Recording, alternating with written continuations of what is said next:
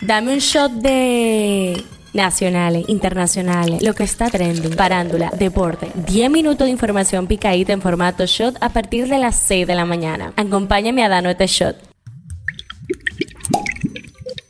Buen día, feliz viernes 2 de febrero. Hoy amanecimos en amor, con la patria dibujada en el pecho y mucho más en las informaciones de hoy. En las nacionales, la Embajada de Estados Unidos felicita a República Dominicana por mejorar percepción de transparencia por tercer año consecutivo. La encargada de negocios de la Embajada de los Estados Unidos en el país, Patricia Aguilera, felicitó al país por mejorar la percepción de transparencia y puso como ejemplo la aprobación de reformas pendientes en el país como la ley de contrataciones públicas. Más billullos en la calle, las empresas deben completar a partir de hoy el aumento al salario mínimo aprobado en el 2023. Los trabajadores del sector privado no sectorizados recibirán o deben, en papeles, recibir el completivo del alza salarial. Colapsan los albergues en la ciudad de Nueva York y aunque esto le puede parecer una noticia vieja, en realidad es reciente, ya que las autoridades de la ciudad dicen que la insalubridad y el descontrol ha llegado a un nivel tan bajo que las condiciones en las que se encuentran los refugios pasan de malas a inhumanas. En los deportes, aquí los resultados del primer día de la Serie en el Caribe. En el primer encuentro, Puerto Rico venció a Nicaragua 5 por 2, Curazao a México 6 vueltas por 5 y en cuanto a República Dominicana y Venezuela, los muchachos lamentablemente cayeron ante el conjunto venezolano.